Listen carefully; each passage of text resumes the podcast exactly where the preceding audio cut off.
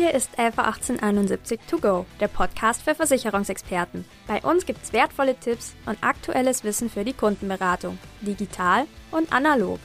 Dazu sprechen wir mit Expertinnen und Experten aus der Elfa 1871 und der Versicherungsbranche.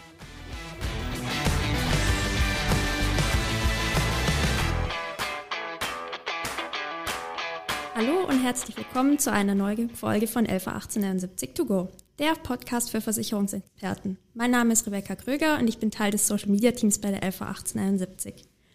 Heute ist bei mir Josua Schätz zu Gast. Er ist bei uns in der LV 1871 im Produktmanagement für die Investmentlösungen zuständig. Hallo Josua, schön, dass du da bist.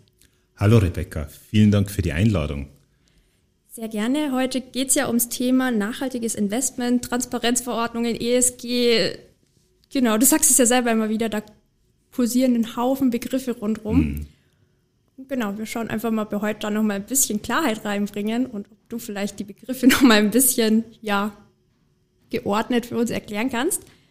Gerne. Aber du darfst dich trotzdem erstmal vorstellen mit drei Schlagworten aus deinem Arbeitsalltag. Ja, vielen Dank nochmal, Rebecca.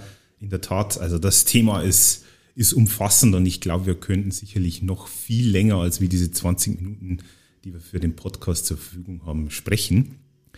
Und ähm, vielen Dank auch da schon mal an die Zuhörer, dass sie sich auch Zeit nehmen, äh, dabei zu sein und sich interessieren für das Thema.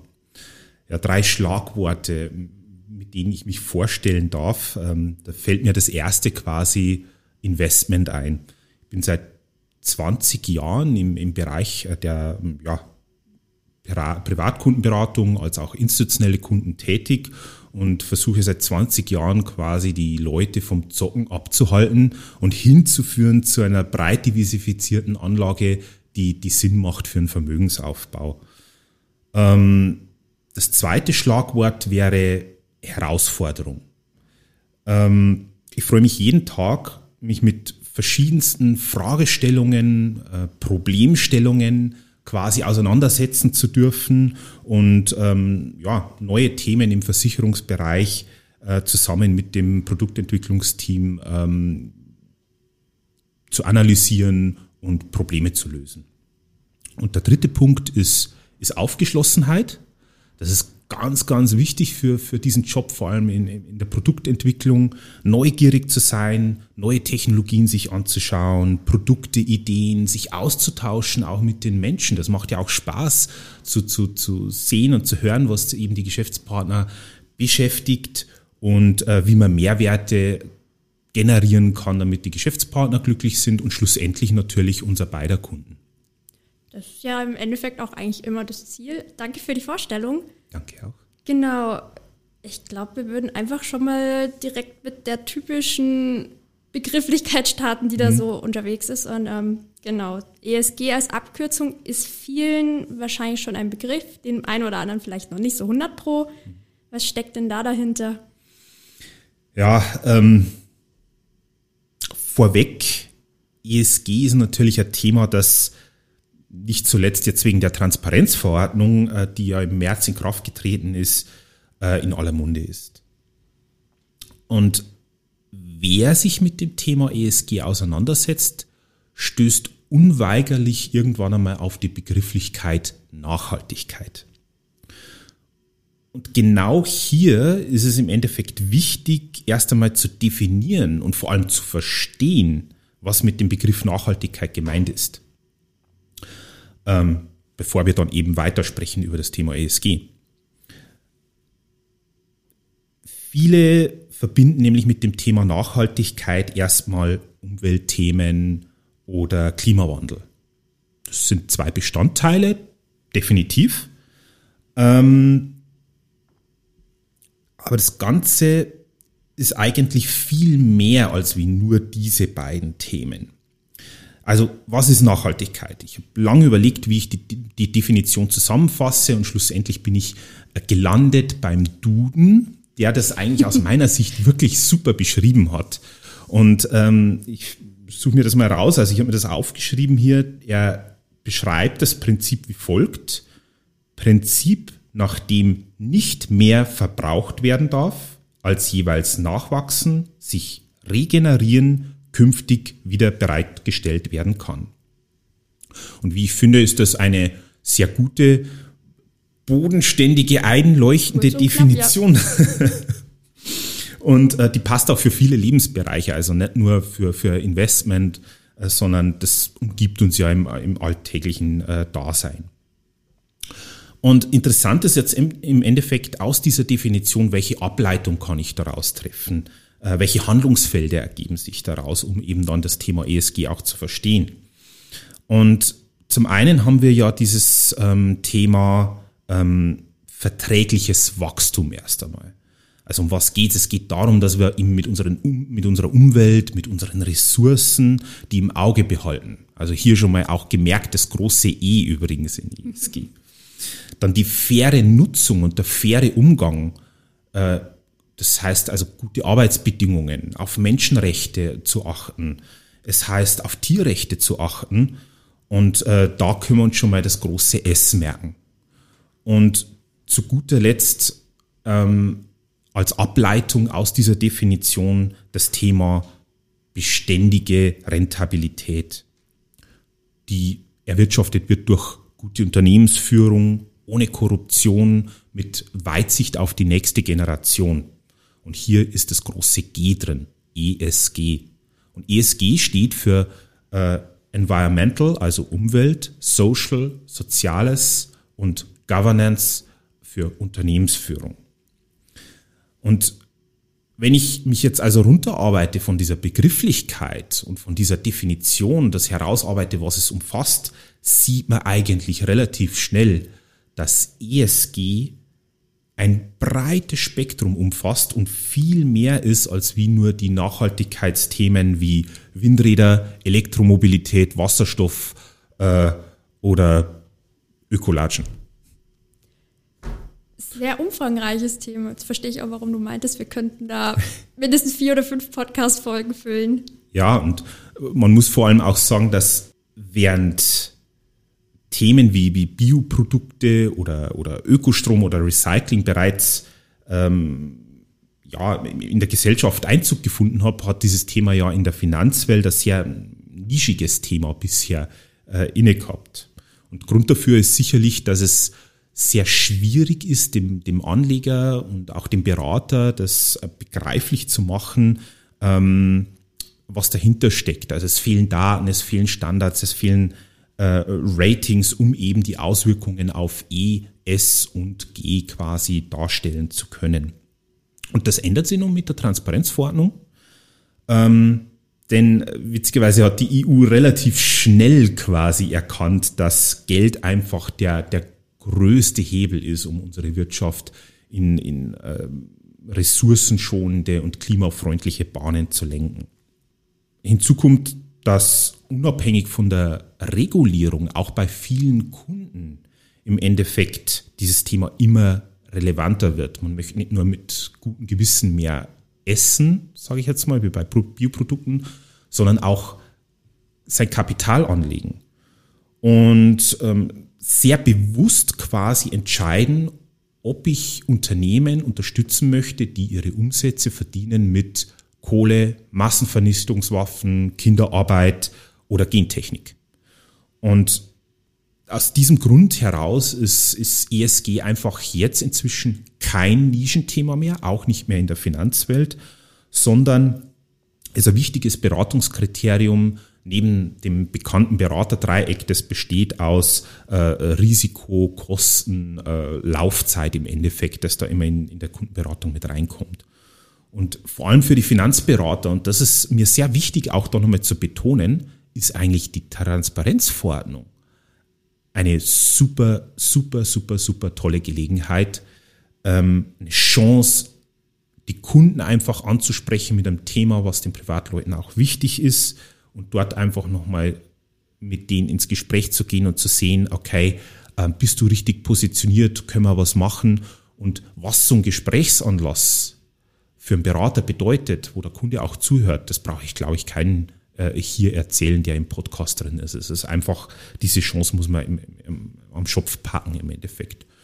Und als kleiner Hinweis, wir, beziehungsweise die Kapitalanlage-Experten der LV 1871, erwarten auch ganz klar, dass Kapitalanlagen mit einem nachhaltigen Hintergrund haben, langfristig ein besseres Rendite-Risikoprofil haben als wie andere und äh, somit letztendlich auf, auf lange Sicht der Kunde profitieren sollte. Das auf jeden Fall. Also du hast schon einige Punkte angesprochen. Ähm, ja, Transparenzvorschriften, Offenlegungsvorschriften. Da geht es unter anderem eben auch um Kapitalanlage und das ist ja einfach viel mehr als nur zu sagen, ein Unternehmen ist jetzt umweltfreundlich oder so. Mhm. Ähm, genau. Gerade bei den Nachhaltigkeitsrisiken in der Geldanlage ist es ja jetzt wichtig, dass ihr da die Angaben macht. Ja. Wie wirkt sich das denn im Allgemeinen aus auf unsere Produkte und was habt ihr da an der Umsetzung gemacht? Mhm. Ja, also auch hier unterscheiden müssen wir erst einmal wieder ein paar Begrifflichkeiten ähm, unterscheiden, bevor wir dann ins, ins Detail der Umsetzung äh, gehen im Endeffekt. Zum einen ist es so, dass wir erst einmal schauen müssen, für welche Finanzprodukte gilt denn die Transparenzverordnung und somit auch die Umsetzung. Und im Endeffekt ist es so, dass es ähm, Altersvorsorgeprodukte sind, sprich klassische fondgebundene Rentenversicherung sowohl im privaten Sektor als auch äh, für die betriebliche Altersvorsorge. Wir sprechen von sogenannten Anlagestrategien oder Anlagebaskets, die die Versicherungen zur Verfügung stellen. In unserem Fall der 111871 wäre das die Expertenpolice oder die Strategie Nachhaltigkeit oder unsere ETF-Portfolien, die darunter fallen und auch sogenannte Drittanbieterfonds. Das heißt also die Fonds, die im Rahmen der FRV, also der vorgebundenen Rentenversicherung, durch den Berater bzw. den Kunden ausgewählt werden können. Und äh, die fallen alle unter diese äh, Transparenzverordnung und hier müssen dann verschiedene Kriterien berücksichtigt werden. Und eins hast du schon erwähnt, Nachhaltigkeitsrisiko. Ähm, das, das ist ein, ein sehr, sehr wichtiges Risiko. Was versteht man denn im Endeffekt auch darunter? Was ist ein Nachhaltigkeitsrisiko? Gute Frage. sehr, sehr, erst einmal sehr schwammig irgendwo. Und da geht es im Endeffekt darum, machen wir es gleich an einem Beispiel, äh, wenn ich zum Beispiel ein Klimaereignis habe, starker Gewitterregen, Überschwemmung von der Industrieanlage, dann fällt meine Produktion aus. Und das wiederum führt zu einem Umsatzrückgang, wirkt sich wiederum auf, die, auf, die Aktie, auf das Aktieninvestment aus. Und das ist im Endeffekt ein Nachhaltigkeitsrisiko. Ein Nachhaltigkeitsrisiko, das sich durch die Umwelt ereignet. Es gibt aber, und das vergessen viele, auch den umgekehrten Fall, die sogenannten PAIs für Principal Adverse Indicators. Und da geht es darum, dass eben negative Auswirkungen auf Nachhaltigkeitsfaktoren auch äh, äh, ein Thema sein können. Was sind jetzt Nachhaltigkeitsfaktoren? Ähm, ich glaube, am besten ist es auch hier wieder erklärt an einem Beispiel. Ähm, das erste Beispiel, das ich hätte, ist einfach, ich habe eine Fabrik, die stößt wahnsinnig viel CO2 aus und durch diesen CO2-Anstoß beeinflusst es natürlich das Klima, die Klimaerwärmung. Das ist das erste Beispiel. Das ist, da wird ein Nachhaltigkeitsfaktor sozusagen beeinflusst. Oder ein anderes Beispiel wäre, wir haben eine Chemiefabrik am, am Rhein und die hat ein Auffangbecken und das Auffangbecken am Rhein äh, ist leck und die ganze, das ganze Brackenwasser fließt in den Rhein und führt zum größten Fischsterben, was wir jemals gesehen haben ein Nachhaltigkeitsfaktor wurde negativ beeinflusst und das wiederum hat natürlich auch Auswirkungen auf das Unternehmen. Und diese beiden Arten von Nachhaltigkeitsrisiken müssen im Endeffekt berücksichtigt werden. Bei den letztgenannten PIIs ist es allerdings so, dass ähm, noch sogenannte Regulierungsstandards von der EU entworfen werden, ähm, bei denen genau definiert wird, was darunter zu verstehen ist. Das soll im Laufe des Jahres noch kommen und soll dann per Januar 2022 dann umgesetzt werden, damit wir als Finanzdienstleister und auch die Finanzberater das entsprechend den Kunden auch offenlegen können. Und jetzt kommen wir dann runter auf die Produktebene. Was bedeutet das jetzt für die Produkte? Also auch in, in, in diesem Nachhaltigkeitskontext werden jetzt zukünftig Produkte kategorisiert. Aus dem Lebensmittelbereich kennen wir schon, wie äh, Nutrition-Wert zum mhm. Beispiel. Und jetzt gibt es das eben auch für Finanzprodukte. Und dort unterteilen wir in Artikel 6, 8 und 9 Produkte. Und wo ist jetzt eigentlich der Unterschied? In der, über alle Produktkategorien müssen diese Nachhaltigkeitsrisiken, die wir besprochen haben, erst einmal berücksichtigt werden und auch offengelegt werden. Das ist mal ganz wichtig. Derzeit ist es in diesen Artikel 6 Produkten noch so, dass es zwei Handlungsoptionen gibt. Ich kann entweder diese Nachhaltigkeitsrisiken erfassen, das heißt also, ich habe einen ESG-integrierten Ansatz, oder ich sage derzeit noch, das Thema interessiert mich nicht, ich habe eine gute Begründung dafür, dass ich es noch ausnehmen kann äh, und ähm, berücksichtige das erst einmal nicht und kann das auch nicht offenlegen gegen, gegenüber dem Kunden. Da gibt es zum Beispiel ganz begründete äh, Sachen, wie zum Beispiel bei Geldmarktfonds, da macht das einfach keinen Sinn, da kann ich das auch nicht so einfach bewerten. Gut, also Artikel 6, zwei Handlungsoptionen, dann haben wir noch Artikel 8 und Artikel 9 Produkte.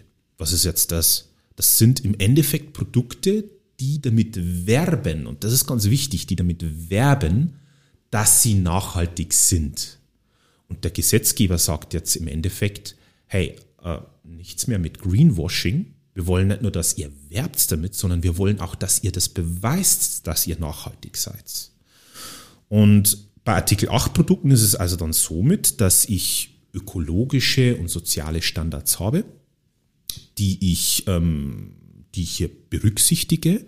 Und ich muss anhand eines Referenzindex, das sieht man vor allem bei EDF-Anbietern, oder ähm, anhand von Mindestausschlüssen zum Beispiel ein ganz klares ähm, ganz klare Strategie offenlegen, wie ich eben diese ökologischen und äh, sozialen Standards einhalte. Zum Beispiel auch hier wieder, äh, dass ich sage, ich berücksichtige keine Unternehmen, die Umsätze äh, durch äh, Atomenergie quasi erwirtschaften, die die Menschenrechtskonvention achten oder die ähm, meinetwegen äh, keine Umsätze über Erwachsenenfilme äh, einspielen. Und der Artikel 9 wiederum ist nochmal ein bisschen verschärfter, weil da geht es nämlich wirklich darum, positiv einzuwirken auf die Umweltziele. Ähm, die EU hat eine zweite Verordnung noch, also die quasi all diese Nachhaltigkeitsthemen umfasst. Das ist die sogenannte Taxonomieverordnung. Und in dieser Taxonomieverordnung hat sie festgelegt, Umweltstandards, Umweltziele, zum Beispiel das Wasserressource, äh, Wasserressourcen schonend, dass die äh, quasi schonend umgegangen wird, äh, dass quasi die Biodiversität wieder hergestellt wird oder dass wir bis 2050 klimaneutral werden. Und diese Artikel 9 Fonds beziehen sich auf diese Umweltziele und wirken darauf positiv ein. Und auch hier ist es wieder so, dass ich eben ähm, anhand einer Referenzindex oder anhand gewisser Ausschlüsse und Standards eben das beweisen muss, dass ich eben ein Artikel 9 Fonds und nachhaltige Ziele verfolge. Jetzt in Sachen Umsetzung war ja noch die Frage offen. Jetzt habe ich sehr lang, lang und viel geredet, aber der, es der ist Punkt aber halt auch ein kompliziertes und umfangreiches Thema. Genau, Umsetzung. Das ist auch gerade das, was uns im Marketing ja dann mit beschäftigt hat. Da war einiges zu tun. Ja, das, das stimmt in der Tat. Und ähm, auch wir im Produktmanagement ähm, haben erst einmal geschaut, okay, welche, welche Bereiche betrifft denn das im Endeffekt? Und egal, ob ich ein Finanzdienstleister oder ein Produktanbieter oder ein Finanzberater bin, es sind im Endeffekt drei Teilbereiche, auf die ich achten muss. Zum einen die vorvertraglichen Informationen, also bevor der Kunde was abschließt. Zum anderen die Informationen, die ich im Internet preisgebe. Und als letzter Punkt die werblichen Informationen. Und bei vorvertraglichen Informationen, okay, im, im, Versicherungskontext ist es halt einfach das, das Angebot, dass jeder Berater weiß, was er da ausgeben muss. Und wir haben da zusätzliche Blätter integriert, wo wir eben detailliert darauf eingehen, wie wir Nachhaltigkeitsrisiken für die LV 1871 Produkte berücksichtigen. Bei Fondsanbietern wiederum wären diese vorvertraglichen äh, äh, Informationen die Verkaufsprospekte. Und Zusätzlich bei, bei Nachhaltigkeitsprodukten äh, 8.9 gibt es auch noch sogenannte ESG-Factsheets bei den Fonds, ähm, die man eben da mit dazu liefern kann. Und generell bin ich ein bisschen unglücklich derzeit noch, weil sowohl in der Versicherungswirtschaft als auch in, äh, in der Fondswirtschaft ist es einfach so, dass es bei diesem Reporting-Standards ein bisschen als ein Wildwuchs und eine Uneinheitlichkeit gibt, was einfach dazu führt, dass der Kunde nicht leicht vergleichen kann auch. Und auch dieses Problem wird sich zukünftig lösen, nämlich indem, dass diese technischen Regulierungsstandards kommen und dann gibt es ein einheitlicheres Bild, sodass der Kunde auch ganz klar erkennen kann, okay, in was investiert die Versicherung, in was investiert der Fonds, deckt sich das mit meinem persönlichen Ziel. Genau. Du hast ja jetzt schon ein paar Punkte genannt mit der Umsetzung, also gerade diese vorvertraglichen Informationen, Internet war auch mal so ein mhm. kleines Schlagwort, das du angerissen hast. Ähm, ja, wo finden denn Vermittler konkret die Infos jetzt zu unseren Produkten, die sie da benötigen? Ähm, ja, gern. Also das kann ich gern nochmal ausführen. Also hier ist so, dass es natürlich unterschiedliche Informationsebenen gibt. Es gibt zum einen Informationen, wie nachhaltig ist die LV 1871 selbst als Unternehmen. Ähm, Information auch, wie es mit dem Deckungsstock und äh, dem Sicherungsvermögen ausschaut, also wie nachhaltig ist dieser und dann eben unsere einzelnen Produktbausteine. Äh, wie das kategorisiert ist, das habe ich ja schon erklärt. Ähm, finden tut man das Ganze natürlich ähm, zum einen in der Tarifsoftware, wo wir auch nochmal extra unter vorvertragliche Informationen ein Beiblatt mit Nachhaltigkeitsrisiken hat. Das kann man sich auch extra aussteuern lassen. Wir haben zusätzlich noch im Internet eine zentrale Nachhaltigkeitspage der LV 1871 äh, geschaltet, wo all, alle notwendigen Informationen für den Vermittler, für den Kunden enthalten sind. Sprich auch hier wieder auf Unternehmen, Deckungsstock, also Sicherungsvermögensebene und auch für die Einzelprodukte. Und auch im Internet allgemein, also auf den einzelnen Produktseiten findet man überall die Querverlinkungen zum Thema Nachhaltigkeit und vor allem im Fondsbereich, also viele, viele, viele Kapitalanleger, viele Kunden wählen ja inzwischen nur mehr 0% Garantie und dafür eine entsprechende Fondsauswahl. Auch dort haben wir nochmal geschaut, dass wir äh, die Fonds ganz klar kenntlich machen in Artikel 6, 8, 9 und eben das ein bisschen kundenfreundlicher beschrieben, indem wir unsere Produkte gelabelt haben in ähm, ESG Standard, ESG Produkt und äh, Impact Produkt. Und diese drei Kategorien spiegeln quasi Artikel 6, 8 und 9 wieder, auch mit dem jeweiligen Erklärungstext.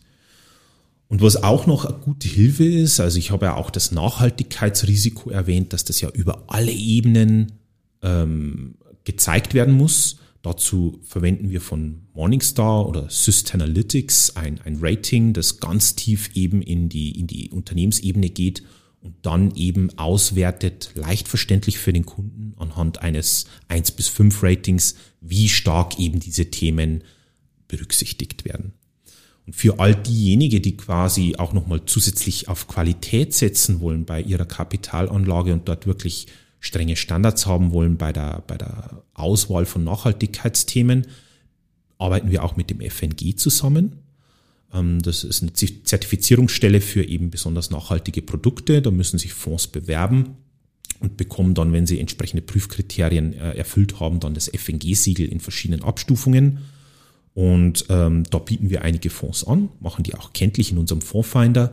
Und wir haben zusätzlich auch für, für Berater ähm, und für Kunden auch eine Anlagestrategie entwickelt, die Strategie Nachhaltigkeit mit dem FNG-Siegel. Also recht umfangreiches Paket. Jetzt sind wir ja aber, wenn es um den Endkunden geht und vielleicht auch unsere Website nicht unbedingt immer die erste Anlaufstelle, sondern das ist ja eher der Makler und seine Website vielleicht sogar. Mhm. Was muss der denn da jetzt beachten oder welche Infos muss der da reinbringen, damit das alles passt? Ja, auch der Makler hat äh, definitiv einiges zu tun. Und ähm, dort ist es erst einmal wichtig, auch hier wieder, welchen Vermittler oder welchen Makler betrifft es im Endeffekt. Und es geht zum einen Vermittler, die eben Versicherungsanlageprodukte, BAV, Basisrente oder Riester-Produkte vermitteln. Und die mehr als wie drei Beschäftigte haben. Und da ist ganz wichtig, unabhängig von deren äh, Beschäftigungs- oder arbeitsrechtlichem Status. Das ist äh, ganz wichtig. Also wenn mehr als drei Beschäftigte sind, ist es relevant für ihn. Und in der Transparenzverordnung haben wir jetzt schon mehrfach über Artikel gesprochen. Der Finanzmakler hat hier eben einfach auf Artikel 3, 4, 5 und 6 quasi Themen, die auf ihn zufallen. Und die können wir gerne jetzt nochmal ein bisschen im, im Detail besprechen, ähm, wenn du Zeit und Lust hast. Können wir gerne machen. Ich glaube, das ist ja auch jetzt der Punkt, der den Makler am brennendsten interessiert im ersten Schritt. Das glaube ich auch.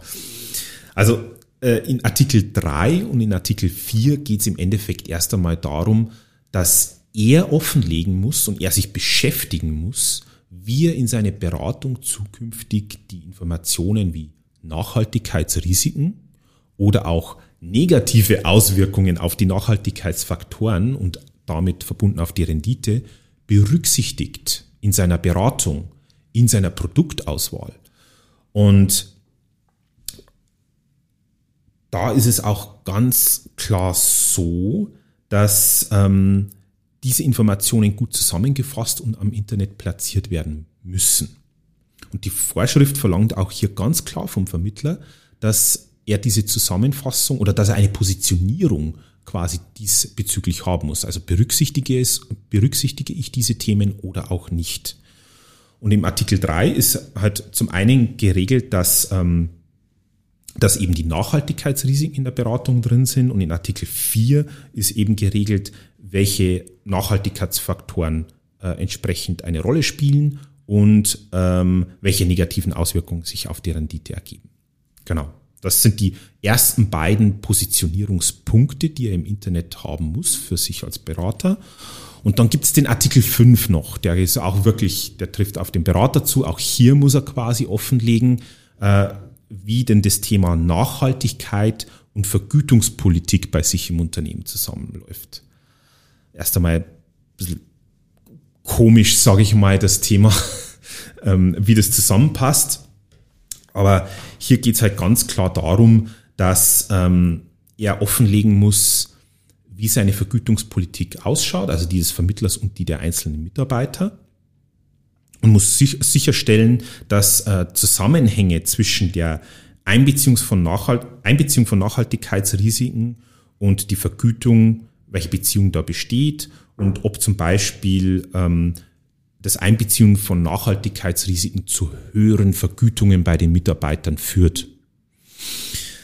Hier ist auch ganz wichtig zu verstehen, ähm, dass, dass das zwar quasi äh, dargelegt werden muss, aber es, ist, es muss nicht äh, quasi erklärt oder begründet werden, wenn es äh, wenn Nachhaltigkeitsrisiken und Vergütungspolitik keine äh, korrelierende Auswirkung zusammen hat. Also da muss er keine Begründung dafür liefern, sondern er muss bloß quasi kurz äh, äh darlegen, wie ihn das Thema beschäftigt ob es was gibt oder ob, ob, ob da nichts gibt, was man berücksichtigen muss hinsichtlich dessen.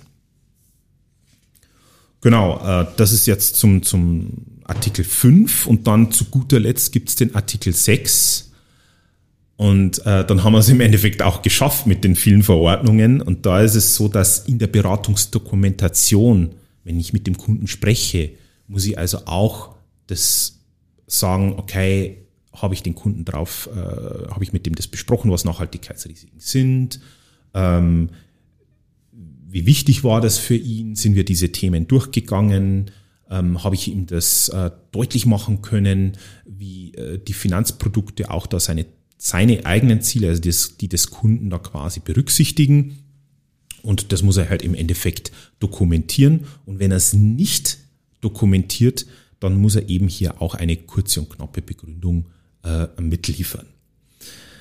Ähm, wichtig ist hier zu beachten für den Vermittler, dass er nicht, also dass die Offenlegungsverordnung ganz klar ist, dass er nicht gegenläufig sein darf ähm, mit dem, was er nach außen hin präsentiert. Also wenn er sich werblich zum Beispiel als Nachhaltigkeitsmakler aufstellt. Soll das auch halten. Genau. Muss er das auch halten und deswegen sollte er auch diese Beratungsdokumentation dann entsprechend auch vornehmen. Und eine Bemerkung hier noch zum Schluss. Es ist so, dass äh, in den eigentlichen Beratungsprozess, den wir ja kennen aus der MIFID-Regulierung, dass äh, dort die Offenlegungsverordnung noch nicht eingreift. Das kommt erst zum späteren Zeitpunkt, dass er also hier wirklich auch in der Zieldefinition der Berater diese ESG-Aspekte dann zukünftig mit abfragen muss. Genau. Das wird aber erst zum noch nicht bekannten Zeitpunkt stattfinden da kommt trotzdem jetzt schon einiges auf den Makler zu und man muss ja auch in der Beratung dann tatsächlich ein bisschen umdenken. Ja, ja gerade wenn es ums Thema Infos finden geht. Also als Makler, man hat ja einen ganz normalen Beratungsalltag trotzdem noch und muss dieses Thema jetzt irgendwie integrieren und umsetzen. Gibt es da irgendwelche Unterstützungen, die wir da bieten können? Ja, auf alle Fälle. Also für den Makler ist das natürlich vor allem für so einen vier, fünf Mann-Betrieb schwer umzusetzen, all diese Themen quasi auch zu prüfen. Und da muss er sich ein Stück weit natürlich auf uns, die 111871 als Produktanbieter verlassen. Und diese Information haben wir aufbereitet für den Makler, damit er die integrieren kann auf seiner Homepage oder auch beilegen kann bei äh, Flyern oder Ausdrucken, die er, die er dem Kunden mitgibt. Die findet er auf unserer Nachhaltigkeitspage im Internet und dort kann er quasi diese PDFs, die für die jeweiligen Produkt- als auch allgemeinen Themen hinterlegt sind, äh, integrieren äh, und verlinken. Und ganz wichtig zum Schluss, also all die Themen, die ich jetzt auch für den Berater besprochen habe, also was für ihn wichtig ist und wie er das umsetzen kann, auch hierzu findet ihr ein entsprechendes Informationsblatt auf dieser Page, damit man es in Ruhe nochmal durchlesen kann, und äh, ja, hilfreiche Querverweise dann auch dazu findet, ähm, wie ich mich da optimal aufstelle. Also haben wir schon ein super Startpaket zumindest, wo man sich in die ersten Themen einlesen kann. Man findet auch schon einige Infos zu unseren Produkten, die man da einfach auch für sich weiterverwenden kann. Ja, gutes Angebot, würde ich sagen. Ja, eine, eine wirklich runde Sache und ähm, zum, zum guten Schluss quasi möchte ich nochmal allen verdeutlichen, also die Transparenzverordnung, man soll keine Scheu haben, auch vor dem, vor dem bürokratischen Aufwand jetzt in erster Linie. Ähm, es ist ein gutes Thema, es ist ein guter Gesprächsanlass. Ich bin davon überzeugt, wenn man sich mit der Thematik beschäftigt, wird man profitieren. Die Kunden werden es einen danken. Und mit dem 10.3., wo diese Transparenzverordnung jetzt gestartet ist, haben wir nicht den Berg erklommen, was diese äh, ja, Offenlegungspflichten anbelangt, sondern um hier in der bildlichen Sprache zu bleiben, wir sind jetzt gerade am Parkplatz angekommen, schnallen uns die Wanderschuhe an und es geht jetzt los mit all diesen Nachhaltigkeitsthemen für eine lange Zeit und dort wird sich noch einiges verändern, aber das ist sicherlich zum Positiven. Dankeschön. Perfekt zusammengefasster Schluss. Spricht der Profi. Vielleicht lade ich dich mal wieder ein als Moderator. Ja, das würde mich sehr freuen, Rebecca. Danke. Also ja, nicht als Moderator, aber zumindest. Du darfst auch gerne als Gast nochmal kommen. Würde mich Gast. sehr freuen. Vor allem, ich glaube, da kommen nochmal Neuerungen beim Thema. Das gibt bestimmt nochmal einen Anlass. Ähm, ja, vielen, vielen Dank. Es war umfangreich. Äh, war mir auch gar nicht so bewusst, muss ich zugeben. Nee, tatsächlich, weil ich mich damit ja auch sehr oberflächlich befasst habe. Und ich glaube, da war aber jetzt sehr, sehr viel Informationsgehalt für den Makler dabei. Und gerade wer bisher vielleicht noch ein bisschen geschlafen hat bei dem Thema, soll jetzt, denke ich mal, up to date sein. Deswegen vielen, vielen Dank. Sehr gerne und äh, noch an alle Zuhörer einen schönen Tag.